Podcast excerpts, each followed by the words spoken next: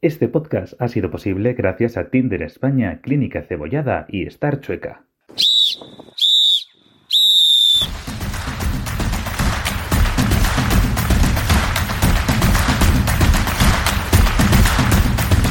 Empieza tercer tiempo con Titanes.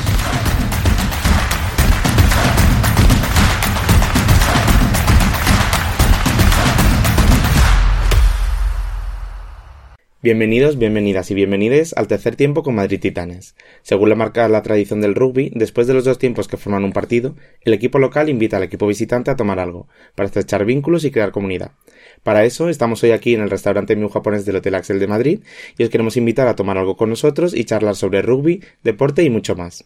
Y hoy tenemos con nosotros a Rafa Martínez y vamos a hablar del deporte y daño cerebral adquirido. Buenas Hola tardes. Rafa. Bienvenido. Gracias, buenas tardes. Bueno, yo la primera pregunta, que creo que para muchos de nuestro escuchantado quieres hacerlo, es ¿qué es el daño cerebral adquirido? Porque suena algo bastante intenso, pero necesitamos una explicación. Pues el daño cerebral adquirido eh, es difícil de definirlo, ¿eh? Porque como luego tiene diferentes consecuencias. Eh, entonces es fácil eh, dejarte alguna en el tintero, pero principalmente es que de repente, ¿no? Eh, aparece una lesión súbita, ¿no? Se caracteriza sobre todo por el, hecho súbito, eh, que lesiona una parte del cerebro eh, y esa parte del cerebro como que pierde sus funciones, ¿no? O, se debilitan o se deterioran. Y desde ahí, pues claro, pueden ser pues temas de memoria, atención, concentración, lenguaje, motóricas. Entonces, es, es difícil definirlo como algo así como homogéneo. Eh, bien, bueno, si quieres compartir tu experiencia, como en tu caso, el daño cerebral adquirido es algo adquirido de pequeño, de mayor, eh, ¿Cómo lo has con... bueno, ha conseguido? No sé si la palabra es conseguido, pero ¿cómo ha sido, cómo ha sido esta experiencia? A ver, yo me he hecho con no eh, así fuera de bromas. Eh, pues yo hace dos años, en el 2021, en enero, tuve un ictus provocado por un tumor en el cerebelo que me provocó un ictus hemorrágico. Entonces hay una parte de mi cerebro que estuvo como muy, eh, pues muy expuesta a esa sangre y pues sus funciones, las funciones que tienen como asignadas ese hemisferio, se han deteriorado. Entonces, claro, he estado muchísimo tiempo de mi vida, o sea, me dio a mí con 31 años, pues 31 años sin daño cerebral adquirido, ya llevo dos con él y tenemos una relación de amor-odio. Eh, así, así lo he conseguido. Así daño lo. Claro, porque es algo que afecta a la vida diaria. Es algo que Claro. todo el rato tienes que, que lidiar con ello, ¿no? Claro. ¿Cómo ha sido enfrentarte al mundo con esta nueva... El daño cerebral eh, suele afectar como a tres áreas, a la parte cognitiva, a la parte motórica y a la parte psicológica o emocional. A veces están afectadas las tres, están afectadas dos, está afectada una. Eh, entonces, pues muchas veces tenemos identificado el daño cerebral, o sea, un ictus con alguien que tiene hemiplegia, hemipar- o sea, alguna parte de su cuerpo que no puede mover. Para las, eso es, te iba a preguntar, pa- para las legas y las personas que no saben tanto. Vale, vale. Hay una parte de tu cuerpo que no puedes mover o que no puedes controlar, no puedes controlar los, los movimientos que tiene, ¿no? Pero, y entonces tenemos como fijado, ¿no? Es alguien que no puede coger el metro, alguien que no puede andar solo. Pero claro, todo el resto de, porque en casa no puede estar solo, pero todo el resto de limitaciones, ¿no? Que, que están asociadas a la parte psicológica y a la parte neurológica, son más invisibles, pero están ahí, son igual de limitantes, ¿no? Como ir a hacer la compra y que se te olvide la mitad de la compra, o no tener noción del tiempo, o estar desinhibido. Entonces, eh, claro, decir que, o sea, decirte que afecta a una cosa concreta también es muy difícil porque, por ejemplo, la memoria y la atención son transversales a todas las cosas que hacemos en el día a día. O sea, evidentemente en tu trabajo, ¿no? La memoria influye, pero es que influye a la hora de no dejarte un fuego encendido o el gas abierto. Entonces, eh, much- casi la mayoría de gente que tiene daño cerebral adquirido nota que esto impacta en su vida, pues en todas las áreas, ¿no? En lo laboral, en lo personal, en lo emocional y, y nada. Es- como una condición con la que tienes que aprender a vivir, ¿no? No es que me he lesionado un miembro del cuerpo, entonces eh, pues no puedo escribir con la mano derecha y aprendo con la izquierda, sino que esto es más, mm, pues acaba configurando tu identidad, ¿no? Es, o es un elemento que se, se inserta en ti y que es parte de ti. Y mm, se inserta en ti, ¿no? Y has dicho que te afecta toda la vida y aquí venimos un poquito, tenemos un poco un, un sesgo hacia el deporte, ¿no? Por así decirlo en el Un podcast. interés especial. Un interés, un interés especial. Em, y lo deportivo también te afecta. Eh, a mí me gustaría preguntarte cuál era tu práctica deportiva, si tenías antes, ¿Y cómo es ahora tu deporte? Y bueno, que nos vayas contando. Pues yo antes del ictus, sobre todo, bueno, además de ir al gimnasio, que me aburría mucho, eh, pero... Un tema recurrente que sale ya en este podcast. sí, sí. mo- montaba muchísimo en bici y corría muchísimo. O sea, Madrid y Río lo disfrutaba un montón con la bici y, y corriendo. Eh, claro, esto después del te da el ictus, la primera vez que coges la bici, eh, dices, vale, o sea, a nivel motórico eh, lo he recuperado todo, pero te montas en la bici y te das cuenta que no ves cosas, ¿no? Que aparecen niños de, re- o sea, de re- en medio y es como, ¿de dónde ha salido este niño? Como si fuese un champiñón. Es ¿no? como un videojuego, ¿no? Te van apareciendo obstáculos. Entonces dices, oye, quizá lo de montar en bici eh, me lo tengo que repensar, ¿no? O, o me lo tengo que repensar que ya no monto en bici. Eh, lo de salir a correr, pues igual, porque conforme yo, o sea, noto que conforme, evidentemente conforme corro, me canso y mi atención disminuye. Entonces los niños y los abuelos también aparecen. A, aparecen. Oye, esto me van, me van a... Esto, es- esto es edadismo. Esto es, esto es cancelación. Bueno, pues hay ciertos seres que, por Madrid Río que aparecen de la nada y el riesgo de choque pues es importante. Entonces, eh, mira, yo después del ictus dije, venga, eh, me apetece reconciliarme con mi cuerpo porque me costó un poco recuperar la movilidad y la motricidad y tenía ganas de reconciliarme con mi cuerpo. Y dije, bueno, pues voy a retomar el deporte. Vi el chasco, ¿no? Tuve un poco de desencuentro con la bici y con salir a correr. Dije, venga, pues voy a retomar natación y principalmente lo que hago ahora es nadar. Eh, hago atletismo, pero no al aire libre, eh, sino en un sitio cerrado. Eh, entonces, bueno, también el reencontrarme con la natación ha sido un, ha sido un melón, porque empecé en un sitio pues de deporte mm, no adaptado y pues esto de contar los largos, ¿no? Seis, seis largos de crawl, de espalda. Entonces, yo al, al- o sea, es como suficiente que hago uno, dos y tres y salgo a respirar, ¿no? O sea, no sé qué largo es. Y luego la gente es como, eh, no, no, es que ya hay que pasar a crawl, no, no, es que hay que pasar a braza. Entonces, es difícil hasta que, bueno, ahora hago deporte con, con una fundación eh, que se llama Fundación Segunda Parte, que, que es una fundación que se encarga de, de proporcionar mm, que, o sea, de proporcionar un espacio seguro a gente que tiene daño cerebral adquirido y quiere hacer deporte.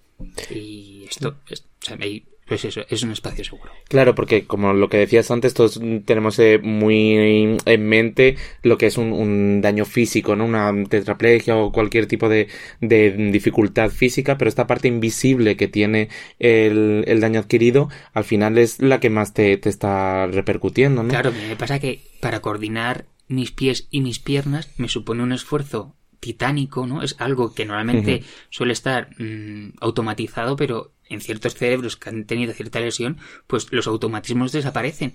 Entonces, claro, mueve los brazos y las piernas de manera diferente y respira. O sea, yo he estado Claro. meses ahogándome. Espero Claro. que no te se les olvide respirar. que No, no, decir. bueno, evidentemente no me he olvidado de respirar porque estoy aquí.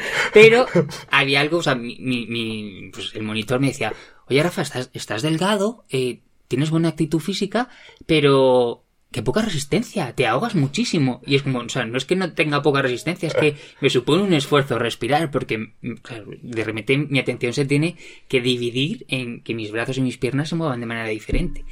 Y, o sea, cosas como tan simples, ¿no? Como respirar, es decir, ¿cómo no voy a poder respirar si es como instinto de supervivencia?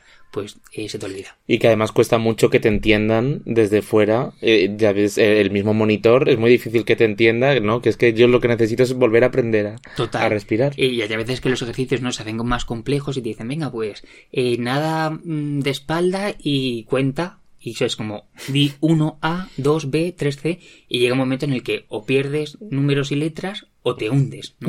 Y, y dices, pero si yo sé nadar, ¿no? Si yo luego hago snorkel y todo esto, y pero claro, en ese momento en el que la cosa se vuelve más compleja, eh, pues te has perdido, ¿no? ¿Y cómo se adapta para esas pérdidas de, bueno, concentración, memoria? Es decir, eh, ¿te obligan a estar intentando todo el rato prestando atención o es un poco más libre o... Claro, o sea, yo creo que, que...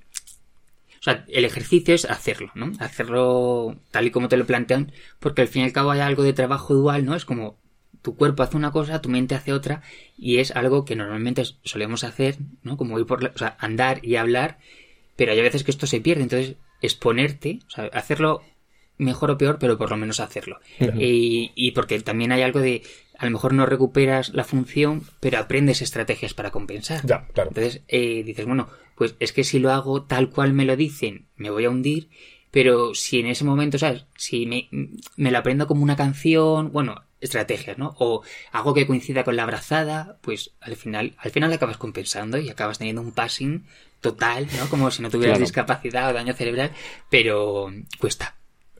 Y me hace gracia lo del passing, ¿no? Porque supongo que dentro del, de la- del daño cerebral adquirido hay muchos matices, ¿no?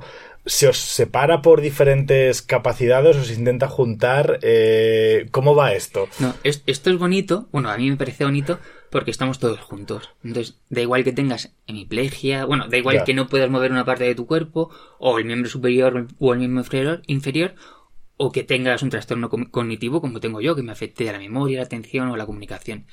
Porque te das cuenta que yo me hundo porque no puedo mantener la atención, pero el otro se hunde porque no puede mover un brazo. Entonces, el otro, el otro, la otra, se hace todo el abecedario y todas las letras, y tú estás hundido en la H, ¿no? Hundido en la H, me gusta. total, entonces está guay porque hay algo, es como que el error es muy democrático, ¿no? Entonces Sí, al sí. final tú a veces vas así como de, venga, yo en el calentamiento me pongo las aletas y voy a full y hay otras personas que van más lentas, pero luego viene la parte de trabajo dual, ¿no? De que tu cuerpo haga una cosa y tu mente haga otra y tú te das cuenta que estás jodido. Claro. Entonces, esto se puede decir, ¿no? Sí, sí, esto Sí, se sí, puede. sí, decir. aquí se puede decir Creo que que no hay muchos niños escuchándonos, pero... De momento creo que no. Pues, eh, claro, y en ese caso, el deporte se asocia mucho a ganar, a competir. ¿Qué es competir? En, estos casos, eh, ¿se plantean competiciones en daño cerebral adquirido? ¿Cómo, ¿Cómo funciona ese elemento que normalmente tenemos muy presente en el deporte, no? Claro, yo creo que hay como dos, como dos, mm, dos niveles, ¿no? La parte de actividad física, ¿no? Como parte de te ayudas a ayuda a reconstruir la identidad, a encontrarte bien con tu cuerpo, que esto es como dos melones grandes después de tener un ictus o de tener daño cerebral, y luego la gente que tiene daño cerebral, ¿no? Y que está en un momento, en un estadio en el que ha aceptado lo que le ocurre, conoce su cuerpo, conoce sus limitaciones y le apetece competir. Entonces, si quieres competir, hay competición, ¿no? Hay, está la Federación Española y la Federación Madrileña, eh, que engloba dos, como dos patologías, eh, que no son exactamente lo mismo, pero a lo mejor en secuelas se parecen, que es parálisis cerebral y daño cerebral, y daño cerebral adquirido. Y es verdad que, que ahí sí que eh, hay una cierta, una, una cierta discriminación en tanto a que, eh, pues, están sobre todo limitaciones físicas. ¿no? No hay tanta, sea, las personas que tenemos eh, limitaciones cognitivas no, no solemos poder acceder a competir, sino que tiene algo que ver más, pues, personas que no pueden mover un miembro, personas que no pueden mover un lado del cuerpo o que tienen plasti- mm, pasti- espasticidad, que es, bueno, pues que tienes un, un miembro eh, que a nivel muscular está contraído y ahí sí que hay un montón de deportes para competir. Fútbol, natación, slalom. Y en tu caso, por ejemplo, em, que no puedes competir tanto, pero a nivel cognitivo yo imagino que el deporte en equipo es mucho más complicado. Sí, y el deporte que, por ejemplo, tiene un balón, ¿no? O sea, realmente hay elementos que, que, que viajan por el, por el espacio. Son muy- seres, ¿no? Muy rápido, son, ya, ya no son seres que aparecen como champiñones, pero una pelota viaja muy rápido y es información que percibe tu ojo y que tiene que traducir tu cerebro. Entonces, a mí, por ejemplo, los deportes de, de, de balón eh, me cuestan. Bueno, y raqueta, ¿no? Es que es imposible, ¿no? De- eh, es, bueno, es imposible, que me cuestan. O sea, ¿sabes si existe algún tipo de asociación en este caso? ¿Algún tipo de deporte adaptado? Hay tenis y, y pádel eh, adaptado al daño cerebral adquirido. Eh, yo no lo he probado, ¿eh? Pero no sé cómo son las adaptaciones para el tema cognitivo. Para el tema físico, sí, tengo compañeros que lo hacen y hay algo pues de adaptación con la raqueta, ¿no? Pues eh, algo más apoyos, ¿no? De pues en el agarre de la raqueta. Pero a nivel cognitivo yo no me puedo imaginar que necesitaría para identificar constantemente un- una, o sea, una pelota, ¿no? Es como hacer que una raqueta case con una pelota. Sería difícil. Claro. Eh, Es que sí, la verdad es que me parece complicado.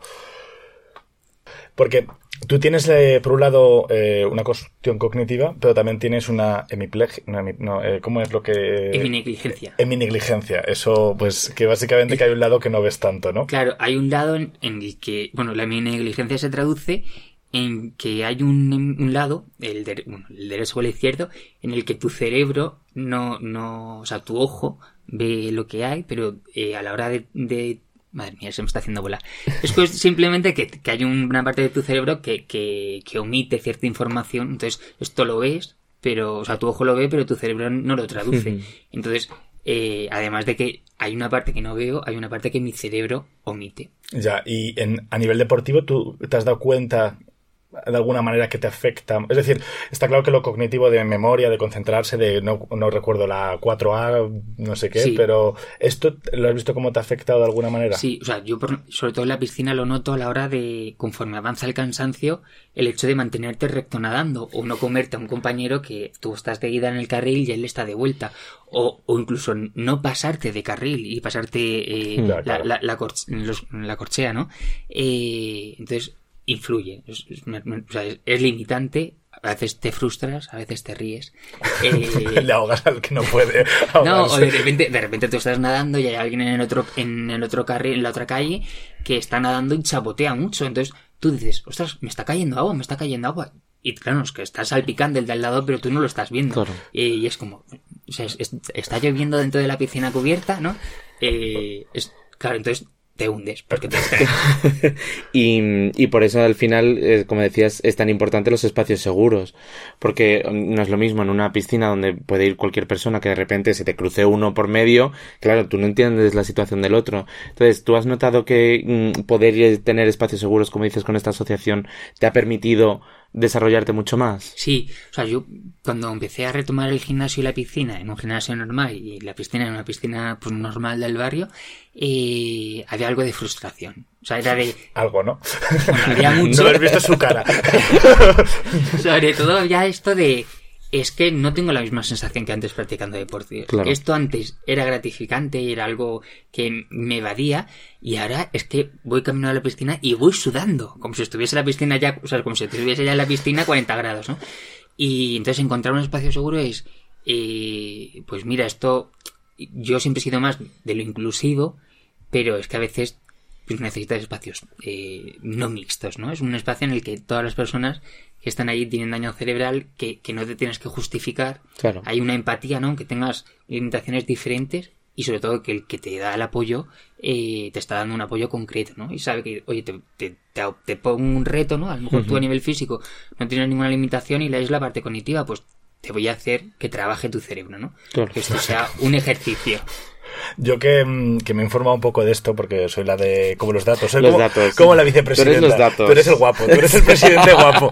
Eh, yo, yo, te voy a dar un datito. Eh, eh, me he informado y hay cursos para um, formarse como, como, entrenador, para eh, ser entrenador de personas con daño cerebral adquirido y eh, me ha sorprendido porque no, yo pensaba que a lo mejor esto ya se contemplaría en las formaciones. ¿Tú sabes qué tipo de formación reciben? Si, bueno, aparte de qué tipos de daño cerebral, pero qué tipo de ejercicios al final los ponen más o... yo sé que la Fundación Segunda Parte, dentro de su proyecto, además de ahora mismo proporcionar actividades eh, inclusivas, eh, sí que tienen como objetivo formar a técnicos deportivos para que esto realmente, eh, para que no haya, no haga falta el proyecto, ¿no? para que todos los técnicos municipales eh, puedan abordar esta realidad y, no hacer guetos. Eh, no sé la formación específica, específica que le dan. O sea, yo veo que hay como un control grande tanto de qué te va a suponer un reto a nivel físico y qué te va a suponer un reto a nivel eh, cognitivo, ¿no? Y cómo equilibrar, ¿no? Es decir, por ejemplo, yo tengo compañeros en la parte de atletismo, ¿no? Que tenemos, tenemos que saltar como cinco vallas. Eh, y hay compañeros que saltar la valla, no es, una valla alta, pero saltar la valla les cuesta. Y yo no podría saltar la valla, ya yo lo, digo. yo lo he pensado, yo lo he pensado. yo ya lo digo. a lo mejor tenemos que ir a eso. A mí saltarme de un escaloncito de esos centímetros vamos ya a llamar a la valla obstáculo. obstáculo. Ser, ¿no? Ser que aparece. No utilizaréis cosas vivas, ¿no? Ya, no, no utilizamos cosas vivas. Eh, vamos a bueno, saltar el obstáculo, ¿no? Entonces a lo mejor a mí me dicen, o sea, tienes que saltar el, obstáculo en cinco zancadas. Entonces, claro, a mí me supone un reto contarlas. a, mí me pasaría igual. Lo que a ¿eh? otro le supone un reto saltarlas, entonces al final te expones al reto, ¿no? Y hay algo de superación. Y no sé si esto responde a tu pregunta, Rafa. Eh, sí, yo creo que estábamos sí, más o menos hablando de esto. Y también hemos sido informados de que a la hora de competir, esto es un poco cambio de tercio, pero queremos que nos des datos de esto, eh, al final cada uno tiene una condición y yo creo que valorarla es muy difícil y, bueno, pues requiere un trabajo, ¿no? Eh, entonces, ¿cómo se consigue... Em, vamos a llamarlo la igualdad. Este, este- La equidad. La equidad, exactamente, para si estás compitiendo, eh, para ver quién ha ganado, por ejemplo. ¿Cómo, ¿Cómo se hace? Si tienes información de esto, cuéntanos. Eh, yo también me he informado recientemente de que se aplican eh, cocientes, ¿no? Al resultado eh, final que tú obtienes a la marca se aplican en base a tu condición física. Me imagino que esto tiene que ver mucho, esto me lo estoy inventando. Venga, ¿eh? Pero me imagino que esto que tiene que ver mucho con el estado basal, ¿no? El estado que tú tenías antes del ictus, eh, de la lesión, pues claro, luego condiciona tu, tu rehabilitación y, y, claro, hace que, que a la hora de competir, ¿no? Si yo antes eh, practicaba muchísimo deporte y ahora no puedo mover un brazo, eh, un brazo, ¿no? Una persona que antes no practicase deporte, pues aunque tenga la misma lesión, a la hora de, vol- de- de empezar a hacer ejercicio físico o incluso de competir, pues su condición física es diferente. Entonces se aplica, me imagino, pues no sé en- con qué criterio o cuáles criterios siguen, pero se aplica un cociente como para que la competición haya sido lo más equitativa posible. ¿Y sabes si, porque yo cuando supongo que Daniel será adquirido competirá a como, como juego paralímpico, supongo, entiendo, eh, pero me puedes corregir si, si no es el caso. Y cuando yo escu- escucho Juegos Paralímpicos, me imagino siempre gente ciega o, o gente en silla de ruedas. ¿Sabes si hay competiciones a nivel, por ejemplo, Juegos, Juegos Paralímpicos de gente que está jugando en, en, en daño cerebral adquirido? No sé. Pues o- eh, esto es curioso porque también lo estaba investigando y, y como tal no hay. O sea, el los Juegos Paralímpicos se dividen en discapacidad física, discapacidad intelectual eh, y visual. Dentro de, las, dentro de la discapacidad física, es verdad que engloba muchísimas patologías, o muchis- muchísimas patologías, y hay algunas que sí que pueden estar relacionadas con el daño cerebral adquirido, pero solamente en la parte motórica. De la Tiene parte algo- cognitiva. Claro, tiene algo que ver más como con estas limitaciones a lo mejor que hay de cara al pues a la limitación de movimientos o a la espasticidad, ¿no? Que es como cuando un miembro, cuando mm, se- hay un nervio que se queda enganchado y le manda al músculo constantemente que se, que se contraiga. Eh, pero no hay como tal una categoría. Claro, es que obviar, esto se me vaya a salir de la pregunta, pero es que todas las personas que tenemos daño cerebral adquirido tenemos eh, afectación cognitiva, porque una de las causas de que eh, o sea, algo que provoca que tu cerebro, una parte de tu cerebro, de, de una parte de tu cerebro no haya recibido riego sanguíneo o lo haya recibido en, abundancia es que todas esas, esas neuronas se mueren o se ven afectadas. Claro. Además, puede ser que luego no puedas mover un brazo, pero a nivel de un, o sea, unidades de procesamiento de la información tienes menos. Porque las neuronas muertas nos resucitan y las dañadas hay algunas que se recuperan. Entonces, pensaba, ¿no? Viendo estos datos de que quizá no es muy equitativo, ¿no? Eh, eh, pensar que una persona que ha tenido un ictus y que aparentemente su, su lesión principal es no poder mover un miembro, eh, puede procesar la información igual de rápido que otra persona que haya nacido con parálisis cerebral Claro. y no pueda tal. Pero bueno, no quiero ser hater. Me- O sea, qué bien que haya personas que después de un ictus puedan competir en Juegos Paralímpicos, pero quizá habría que pensar, eh, pues ahora que se está hablando mucho de daño cerebral o dando cuenta que es una de las principales causas de, de discapacidad, que a lo mejor hay que revisar estas cosas. Y que hay discapacidades que son multifactoriales eh, y que provocan múltiples eh, consecuencias y no son tan estancas como físico, intelectual o sensorial. Sí, bueno, la in- es al final la interseccionalidad, ¿no? De, Claro. de- de- a, Claro. a distintos niveles, ¿no? Claro, porque al final, eh, no, no sé, como tu experiencia personal, eh, ¿tú crees que debería, que tú te ves preparado para competir a nivel paralímpico, eh, a nivel eh, adaptado, pero a nivel eh, no adaptado, te supondría muchísimo Sí, eh, sí. más que a una persona mm, Está sin claro. daño? A mí, a mí bueno, no, no te dejo acabar la No, pregunta. no, sí, sí. Pero a mí muchas veces me han dicho, oye, a ti si te, gust- si te gustaría competir de cara, o sea, sobre, sobre todo en natación, dínoslo y vemos. Y yo diría, bueno, pues claro, a nivel... Claro, es que en la piscina va a haber una serie, hay una serie de dist- de distractores como el sonido que eh, a mí me resulta como más disruptivo que otra persona que no tenga ningún problema de hiperacusia y que nade como, como Va- un tiburón. ¿sabes? Vamos a definir eh, La hipera- hiperacusia.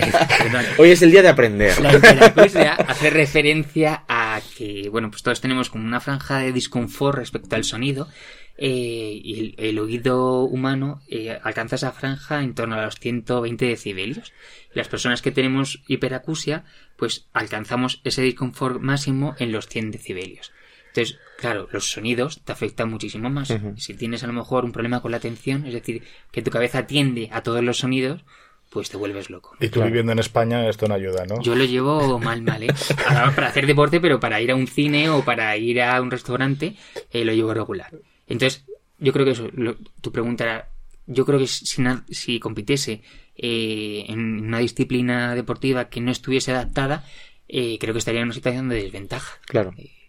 Piscinas en silencio, yo, yo lo veo. Sí, pero es que es imposible. O sea, la piscina, reve- eh, pues como son cubiertas, reverbera el sonido eh, brutal. Yo, yo cuando salgo de la piscina salgo mareado, me cuesta mantener el equilibrio. Claro. Evidentemente cambio, ¿no? O sea, de- de- a nivel de gravedad hay un cambio, pero, pero noto Hombre, de todas como que formas, estoy borracho. son unos viajes en plan entre el cloro que has tragado y lo, lo otro. Yo, yo veo que esto para ti es un reto, reto. En Hombre, plan, trago mucho cloro, respiro muy poco, eh, salgo comprometido. Hipoxia, hiperacusia, todo. yo, yo no sé.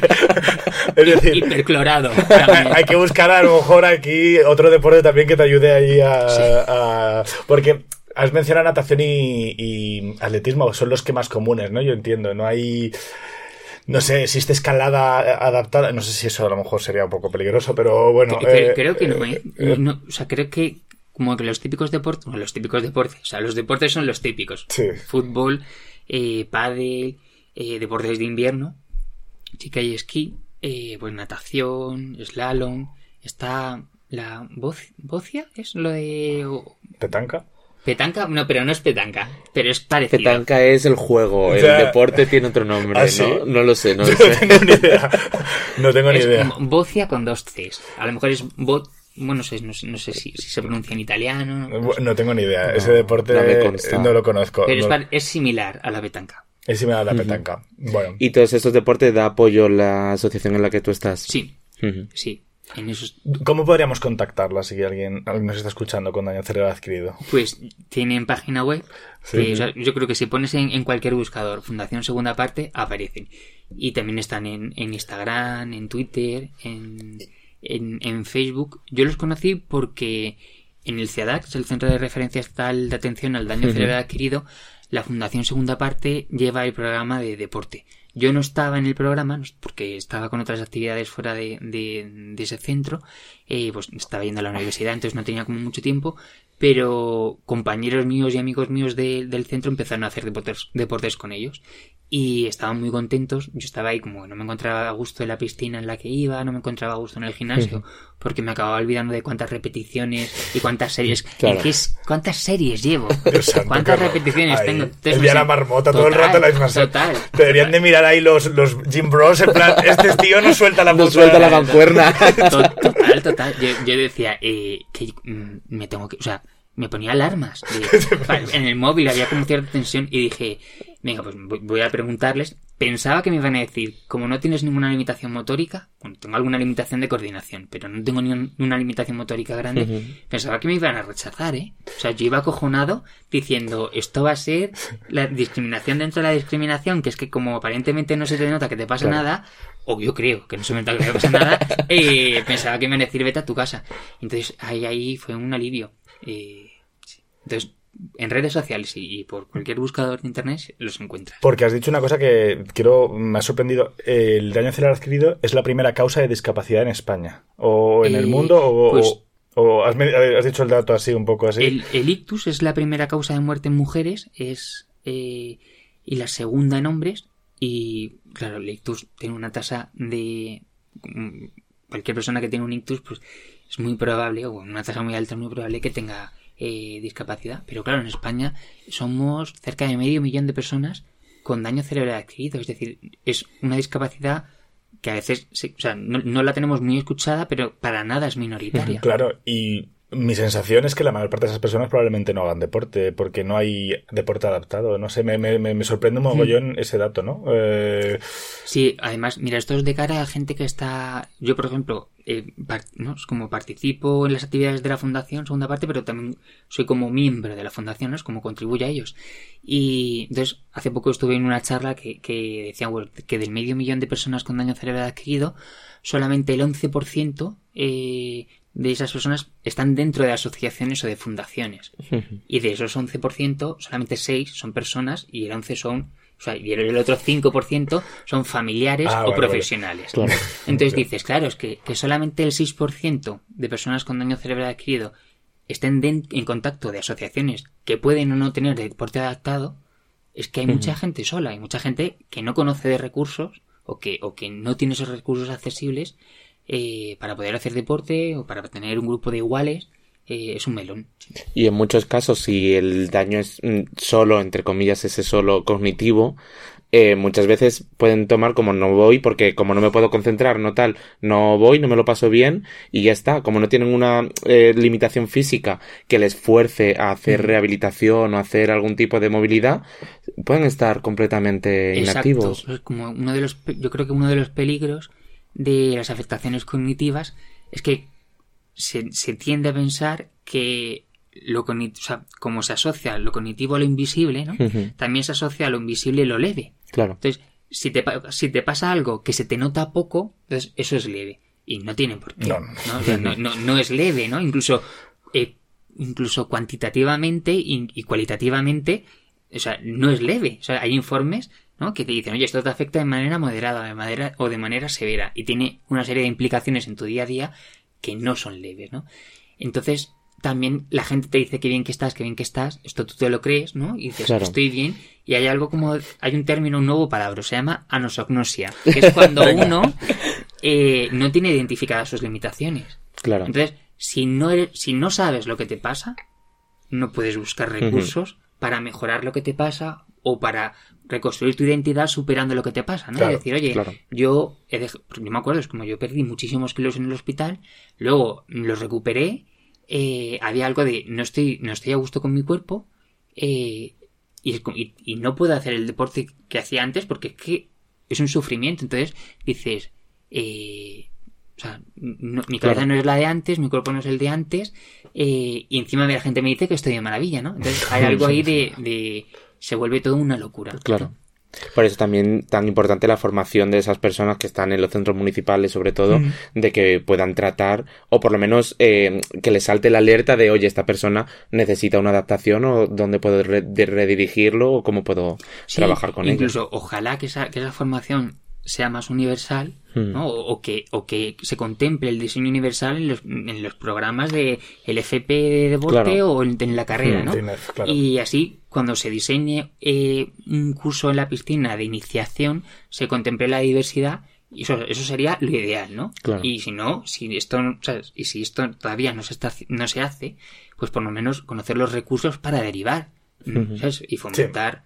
O sea, al final hay algo de, de en que el deporte lleva asociado cierta calidad de vida, ¿no? Sí, mejora sí. tu calidad de vida, eh, mejora tu autoconcepto y cuando de repente tienes una lesión que surge de manera repentina, pues me imagino que la forma, una forma sana, además de hacer terapia, es hacer deporte. Claro. Totalmente, totalmente. Bueno, y sobre todo que, que es un deporte para todos, que no, Claro. que tiene que ser adaptado a la persona, a las necesidades, al físico, a todo.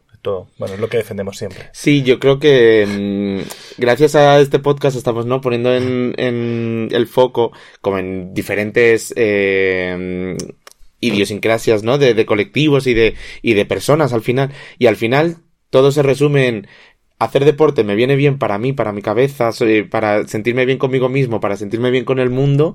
Qué importante es que todos y todas podamos hacer deporte que nos guste, que nos lo pasemos bien, en compañía que valoremos y no sintiéndonos menospreciados ni, ni ninguneados, ¿no? Yo creo que, que Sí. ese es como el resumen de, al final, lo que cuando pedimos eh, respeto por la diversidad y respeto por, es esto, es poder estar tranquilo, pasármelo bien y que el resto se lo pase bien conmigo, ¿no? Una vida completa. Sin duda.